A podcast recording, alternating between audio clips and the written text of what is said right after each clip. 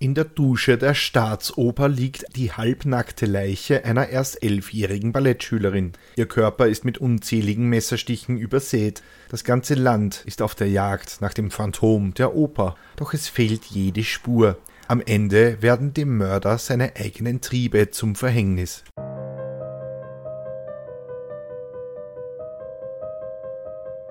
Willkommen bei Mörderisches Österreich, dem Podcast über historische Kriminalfälle aus eurer Umgebung. Anhand von zeitgenössischen Berichten rekonstruieren wir die größten Verbrechen der Geschichte Österreichs und darüber hinaus. Am Ende gibt es noch den Klugschiss zum Schluss. Mein Name ist Peter und ich bin im Brotberuf Journalist. Mich hat das Feedback erreicht, dass in den letzten Folgen mein Mikrofon hoffnungslos übersteuert war. Und ihr habt recht. Wie sich herausstellte, hatte ich die Mikrofonverstärkung auf Maximum gestellt. Warum? Ich habe keine Ahnung. Ich mache ja erst 40 Folgen lang einen Podcast. Da kann wirklich niemand von mir erwarten, einen Regler am Mikrofon richtig einzusetzen. Ab jetzt sollte sich die Lage aber bessern. Sorry dafür. Heute entführe ich euch in die Hochkultur, in die Welt der Wiener Oper.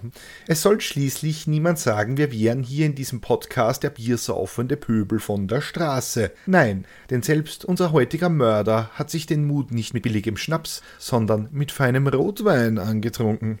Also zieht euren Frack oder eure Abendkleider an, poliert die Operngläser und übt schon mal euer feinstes Schönbrunner Deutsch. Denn wir gehen nicht in irgendeine Oper, wir gehen in die Wiener Staatsoper und die ist bekanntlich eine der besten der Welt. Und so ein bisschen Mord kann uns dann nicht erschrecken, oder doch? Die Tote unter der Dusche. Es ist der 12. März 1963. In der Wiener Staatsoper soll gleich die Oper aller Opern aufgeführt werden. Ich lasse euch da jetzt kurz mal reinhören.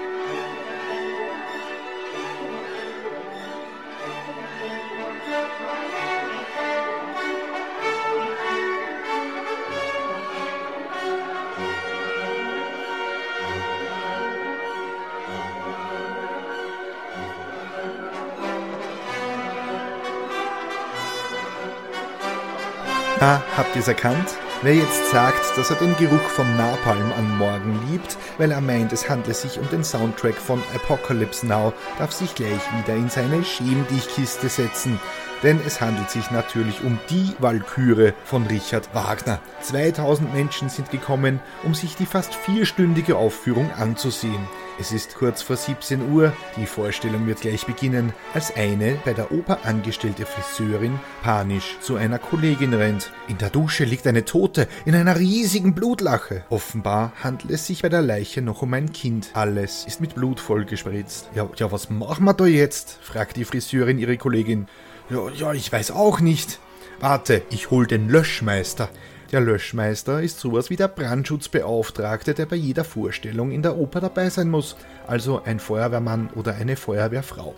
Warum das so ist, erkläre ich später im Klugschiss. Vor dem Feuerwehrmann steht also eine völlig verstörte Friseurin. In der Dusche, da liegt der Leich. Dazu muss man sagen, die Dame hätte auch zu einem der Polizisten im Saal gehen können, denn bei jeder Vorstellung in der Staatsoper gibt es Polizeischutz. Auch dazu mehr im Klugschiss aber die Dame wollte keinen Wirbel schlagen. Schließlich steht Wagners Walküre auf dem Programm. Da macht man kein Theater wegen einer Toten in der Dusche.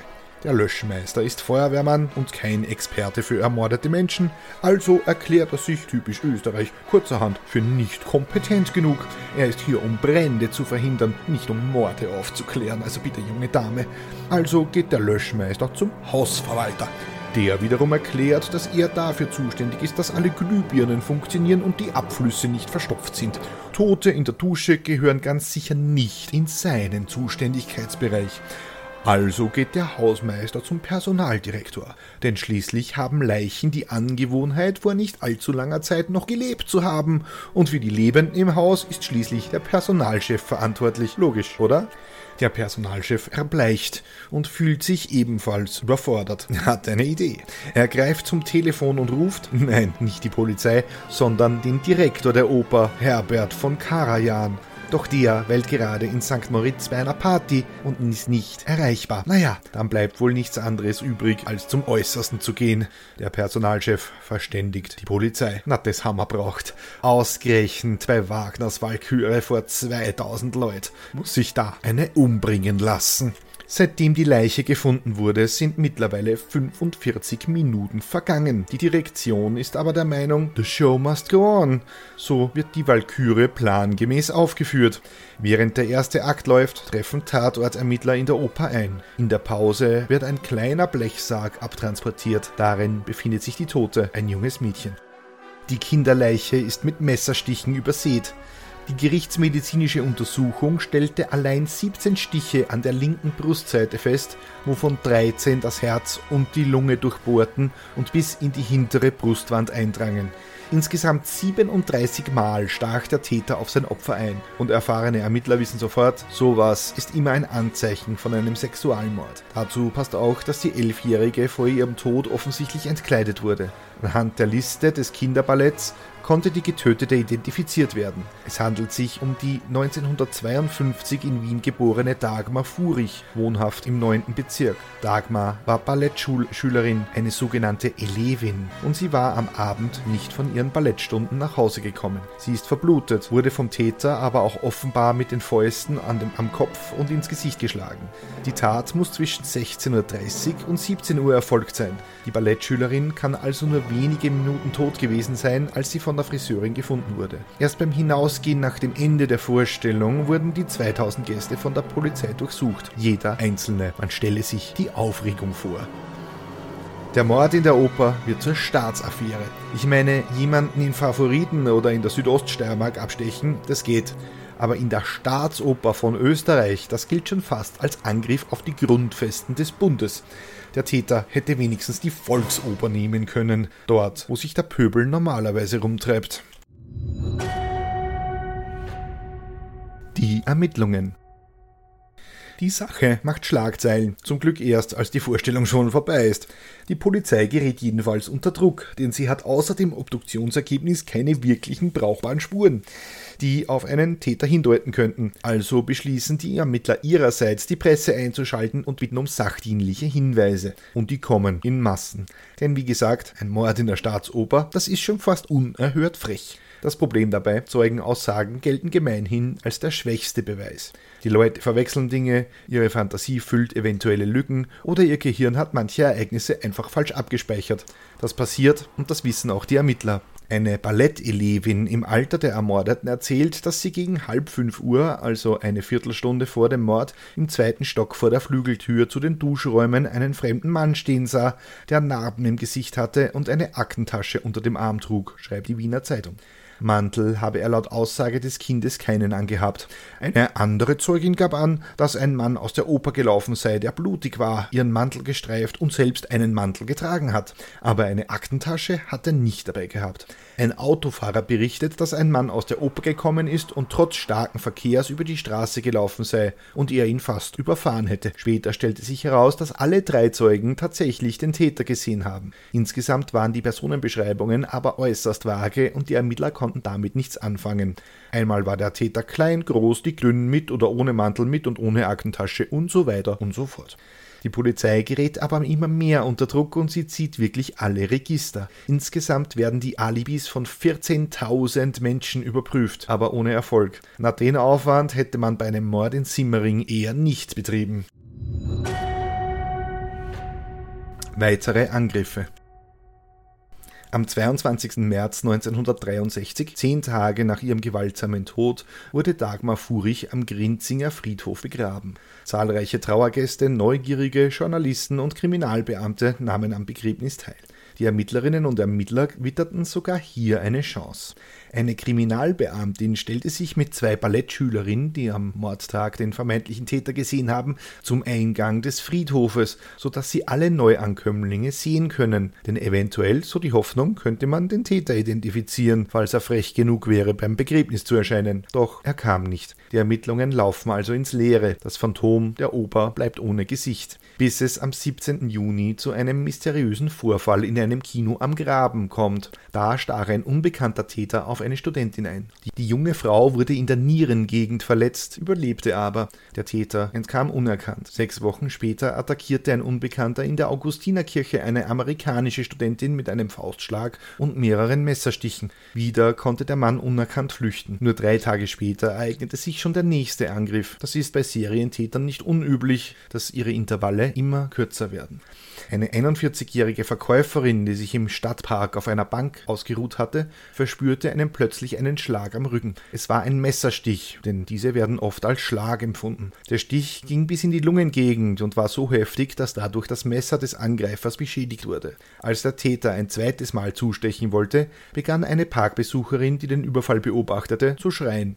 Daraufhin ließ der Angreifer von seinem Opfer ab und konnte den Stadtpark langsam verlassen. Der Unbekannte tauchte am Parkring in den Menschenmassen unter, ohne von jemandem angehalten zu werden. Niemand kam auf die Idee, wegen sowas die Polizei zu verständigen. Vier Tage später kam es zur nächsten Attacke des Unbekannten, diesmal auf der Tuchlauben. Eine 64-jährige Pensionistin betrat ihr Wohnhaus und kramte in ihrer Handtasche nach den Schlüsseln für den Lift.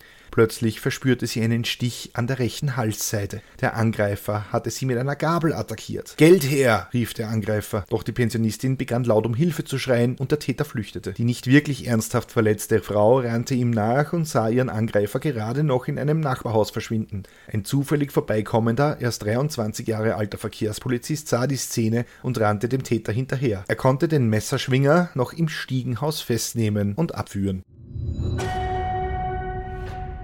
Josef Weinwurm, der Lustmörder. Wie sich herausstellte, handelt es sich bei dem Täter um Josef Weinwurm, einen 33-jährigen Herumtreiber. Doch aktuell hatte man nur den Stich mit einer Gabel und einen versuchten Handtaschenraub, mit dem man Weinwurm belassen konnte. Der Beweis, dass es sich um den Messerattentäter und Opernmörder handelte, fehlte noch. Also machte die Polizei eine Gegenüberstellung, wobei drei Opfer seiner Messerangriffe den Verdächtigen eindeutig als Täter identifizierten. Ein Kriminalbeamter erinnerte sich, dass Weinwurm erst eine Woche vor dem Mord aus dem damaligen Arbeitshaus entlassen wurde. Heute würde man zum Arbeitshaus Anstalt für geistig abnorme Rechtsbrecher sagen. Ein Justizbeamter erinnerte sich daran, dass Weinwurm bei seiner Entlassung zwei Messer bei sich hatte, wobei eines genau jener Waffe entsprach, mit der Dagmar Furich umgebracht wurde. Ach, die 60 60er, wo du mit zwei Messern aus der Anstalt für geistig abnorme Rechtsbrecher rausgehst, um dann in der Oper Mädchen zu ermorden. Was für eine gute alte Zeit. Der Serientäter.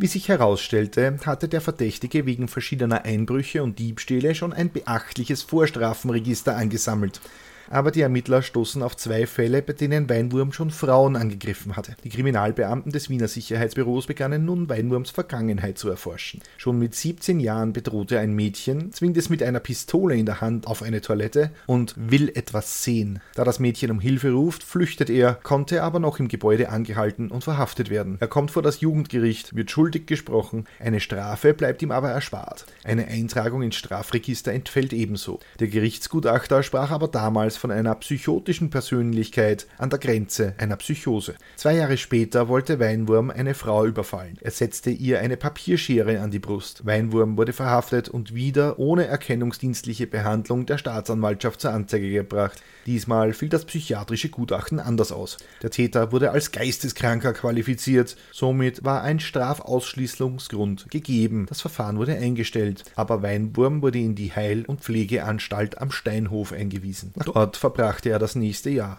bis er für nicht mehr gefährlich befunden wurde und er wurde im Alter von 20 Jahren entlassen. Zum nächsten Strafverfahren kam es drei Jahre später. Weinwurm wurden insgesamt 82 Einschleichdiebstähle nachgewiesen. Im Gutachten des Psychiaters gab es seiner Meinung nach keinen Anhaltspunkt, eine Geisteskrankheit anzunehmen, im Gegensatz zu allen anderen Gutachten im vorangegangenen Verfahren. Das Gericht verurteilte Weinwurm zu vier Jahren schwerem Kerker, die er allerdings nicht zur Gänze verbüßen musste, und schon bald war er wieder auf freiem Fuß. Der Rechtswissenschaftler Otto Hausmann hat den Fall in der Wiener Zeitung fast lückenlos aufgearbeitet. Ich kopiere euch den Link gerne in die Show Notes. Und Hausmann hat auch die Verhörtaktik der Ermittler beschrieben und die möchte ich euch nicht vorenthalten. Die Ermittler haben beim Verhör nämlich mit keinem Wort den Opernmord erwähnt, um nicht zu verraten, dass sie Weinwurm auch dieser Tat verdächtigen. Der weiß das schließlich noch gar nicht. Stattdessen forderten sie Weinwurm auf, über die Tage nach seiner Entlassung aus der Anstalt für geistig abnorme Rechtsbrecher zu berichten. Wir erinnern uns, der Opernmord fand rund eine Woche nach Weinwurms Entlassung statt. Weinwurm hatte eine Arbeit in einem Kalkwerk angenommen, die er aber nach nur vier Tagen hinschmiss. Als die Rede auf den 12. März kam, setzten die Ermittler ein Pokerface auf, hörten aber umso genauer hin. Weinwurm tappte in die Falle und schilderte, ohne dazu aufgefordert zu werden, ein Alibi. Er sei mit dem Zug von Wien nach Salzburg gefahren. Der Zug hieß übrigens Wiener Walzer, wie passend.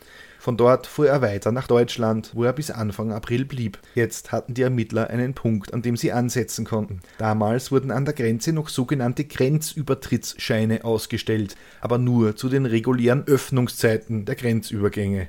Passierte man die deutsche Grenze in der Nacht, erhielt man keinen solchen Schein. Fragt mich nicht, warum das so ist. Ich habe wirklich keine Ahnung. Nun sagte Weinwurm aus, dass er keinen Übertrittsschein bekommen hat. Damit wussten die Beamten, dass die Version von Weinwurm so nicht stimmen konnte und er seine Reise erst später angetreten war. Tatsächlich stellt sich heraus, dass Weinwurm erst um 20 Uhr von Wien weggefahren ist. Er hätte also ohne Probleme um 17 Uhr einen Mord begehen können. Das macht Weinwurm zwar verdächtig, aber ein durchschlagender Beweis ist das immer noch nicht. Weinwurm hatte aber zu einem der Kriminalbeamten Vertrauen gefasst und der begann ihm jetzt gut zuzureden. Ihr kennt das ja aus Filmen. Wenn du jetzt gestehst, dann legen wir beim Staatsanwalt ein gutes Wort für dich ein. Oder wir sorgen dafür, dass deine Strafe geringer ausfällt. Kleiner Spoiler, das ist die Good Cop Masche und ein völliger Schmäh. Ermittler haben zumindest in Österreich keinen Einfluss auf die Strafhöhe und was ein Verdächtiger vor der Polizei aussagt, muss nicht zwingend das gleiche sein wie vor Gericht. Vor Gericht zählt nämlich nur das Geständnis vor Gericht.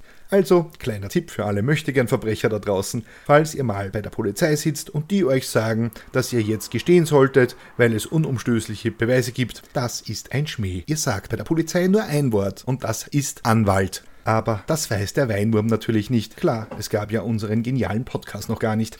Und er tappt in die Falle, er legt ein umfassendes Geständnis ab. Er gesteht die drei Messerattentate und den Angriff mit der Gabel auf die Pensionistin. Schließlich gab er auch den Opernmord zu. Als Motiv gab er abgrundtiefen Frauenhass an. Der Mord an Dagmar. Weinwurm war auf der Suche nach Opfern und schon drei Tage vorher schlich er durch die Räume und Gänge der Oper. Bei den Duschen für die Damen im zweiten Stock blieb er stehen und blickte durchs Schlüsselloch. Er sah drei nackte Frauen beim Duschen. Das erregte ihn so, dass ihn der Gedanke nicht mehr losließ. Er kehrte am 12. März in die Oper zurück und machte sich auf den Weg zu den Duschen. Aber da war niemand, schon gar keine Damen, die er beobachten konnte. Da lief ihm am Gang die elfjährige Dagmar über den Weg. Er sei Arzt, erzählte Weinwurm der jungen Ballettschülerin. Sie solle für eine kurze Untersuchung Untersuchung mitkommen. Dagmar tat, was der Mann wollte und ging mit ihm in die Duschen. Dort fiel er über das Mädchen her, schlug er ins Gesicht und auf den Kopf und stach 37 Mal mit einer 14 cm langen Klinge auf sie ein, bis sie sich nicht mehr rührte. Er ließ das Kind in einer riesigen Lacke aus ihrem eigenen Blut zurück. Der Prozess. Mit dieser Beweislast war der Prozess eigentlich nur noch eine Formalität, wobei es auch hier zu Überraschungen kam. Weinwurm wurde für die fünf Tage lange dauernde Verhandlung ein Pflichtverteidiger gestellt, der sich nicht besonders geschickt anstellte und gar nicht erst versuchte, eine mildere Strafe für seinen Klienten rauszuhandeln. Dazu kamen noch die üblichen Fließbandgutachten der Wiener Nachkriegspsychiatrie. Nein, der Weinwurm ist völlig normal und zurechnungsfähig, auch wenn andere Gutachten genau das Gegenteil aussagen. Die waren zu dieser Zeit einfach alle Bullshit. Aber Hauptsache weg mit ihm. Ein markanter Satz aus dem Gutachten lautete, gestört ist nicht sein Gehirn, sondern sein Charakter. Was immer das heißen mag. Einer der Gutachter war übrigens ein bekennender Nazi. Den letzten sprichwörtlichen Nagel im Sarg über Weinwurm schlug aber ausgerechnet die eigene Mutter ein. Sie gab dem Gericht bereitwillig Auskunft darüber, wie sich ihr Sohn immer wieder abschätzig über Frauen geäußert hatte, ohne zu bemerken, wie sehr sie ihn dadurch belastete. Nach fünf Prozesstagen folgte am 10. April 1964 der Schuldbruch. Schuldspruch Freispruch und lebenslanger Kerker, verschärft durch hartes Lager und einen Fasttag monatlich sowie Dunkelhaft an den Tagen der Verbrechen. In drei Nebenpunkten folgte ebenso ein Schuldspruch. Die Wiener konnten wieder beruhigt in die Oper gehen, denn nach 24-stündiger Bedenkzeit gab Weinwurm eine Rechtsmittelverzichtserklärung ab und wurde in die Justizanstalt Stein überstellt. Weinwurms Tod Josef Weinwurm sollte das Gefängnis nie wieder verlassen. 1966 unternahm er einen Selbstmordversuch, indem er sich die Bauchdecke mit einem Messer aufschlitzte. Weinwurm überlebte. In den 70er Jahren kam die Strafrechtsreform. Verschärfungen wie hartes Lager und Fasttag wurden endlich abgeschafft. Österreich war übrigens eines der wenigen Länder, die noch auf derartige Foltermethoden setzte, bis in die 70er Jahre. 1979 wurde Weinwurm von Amts wegen auf eine Entlassung geprüft und abgelehnt. Die Mutter, sein letzter Anker in der Freiheit, starb. Nun schien kein gutes Licht auf sein soziales Umfeld. Eine Reintegration in die Gesellschaft wurde im konservativen Krems in Zweifel gezogen. Das Argument war, naja, er hatte ja niemanden mehr draußen, warum sollen wir den überhaupt freilassen? Weinwurm saß 20 Jahre, 25 Jahre, bald 35 Jahre in Haft. Er verbrachte den Rest seines Lebens in seiner Einzelzelle. Seine ganze Liebe galt den Vögeln, mit denen er sich beschäftigte. Für sie kaufte er Torten und Brot. Sittiche und Tauben wurden seine Bezugspunkte. Josef Weinwurm starb im Jahr 2004 nach 38 Jahren in Haft in den Anstaltsmauern. Bis zu seinem Tod hielt er einen traurigen Rekord. Noch nie war jemand in Österreich so lange im Gefängnis wie Josef Weinwurm. Klugschiss zum Schluss. Die eigenartige Welt der Oper. Als kulturloser Barbar war mir bislang die Welt der Oper fremd. Von der Staatsoper weiß ich nur, dass der Würstelstand davor überaus köstliche Produkte verkauft, wenn auch ein wenig überteuert. Aber in der Oper gibt es einige recht seltsame Sitten und Gebräuche, von denen ich euch jetzt erzählen möchte. Und zwar ist bei jeder Vorstellung ein Jurist des Landespolizeikommandos Wien anwesend. Dieser sogenannte Theaterdienst gilt naturgemäß als einigermaßen angenehm. Zumindest wird man nicht naus. Und wenn die Opernsängerin einigermaßen ordentlich singt, dann kann das ja auch durchaus unterhaltsam werden. Der Polizist muss ein Viertelstunden vor Beginn der Vorstellung erscheinen und gemeinsam mit dem Feuerwehrbeauftragten, dem Haustechniker und der hauseigenen Security, Security, schwieriges Wort, der hauseigenen Security einen Rundgang durchführen, in dem dabei sowohl die Unterbühne bis hinauf zum Schnürboden und die Garderobe kontrolliert werden. Vor allem geht es darum, das Rauchverbot zu überwachen. Zu überwachen. Ja, da ist man in der Staatsoper streng. Diese etwas eigentümlich anmutende Form der Sicherheitswache wurde nach dem Ringtheaterbrand im Jahr 1881 eingeführt und gilt bis heute. 400 Menschen kamen damals ums Leben, da keine entsprechenden Feuerbarrieren vorhanden waren. Fluchttüren gingen nicht nach außen auf und ein Vorhang, der die Bühne vom Zuschauerhaus trennte, fehlte völlig. Dadurch soll sichergestellt werden, dass brennbares Material, welches vor allem für Kulissen verwendet werden konnte, nicht in den Fluchtwegen gelagert wird und dass die Theatertüren einerseits nach außen zu öffnen sind, andererseits nicht versperrt werden. Ist dieser Rundgang durchgeführt, dann muss das polizeiliche Aufsichtsorgan während der Vorstellung auf einem eigens dafür vorgesehenen Dienstsitz anwesend sein, um auch im Falle eines möglichen Problems für die Aufrechterhaltung der öffentlichen Ruhe und Ordnung sorgen zu können. Grundsätzlich wird dieser Theaterdienst als sehr angenehm und anregend empfunden. Der gilt aber auch nicht nur für die Oper allein. Die Wiener Polizei muss rund 2000 Veranstaltungszentren auf diese Art betreuen freuen. Na, grüß Gott. So, und das war sie auch schon wieder, die 40. Episode von Mörderisches Österreich. Wenn euch die Folge gefallen hat, könnt ihr mir auf steadyhq.com slash mörderisch einen Euro in den Hut werfen.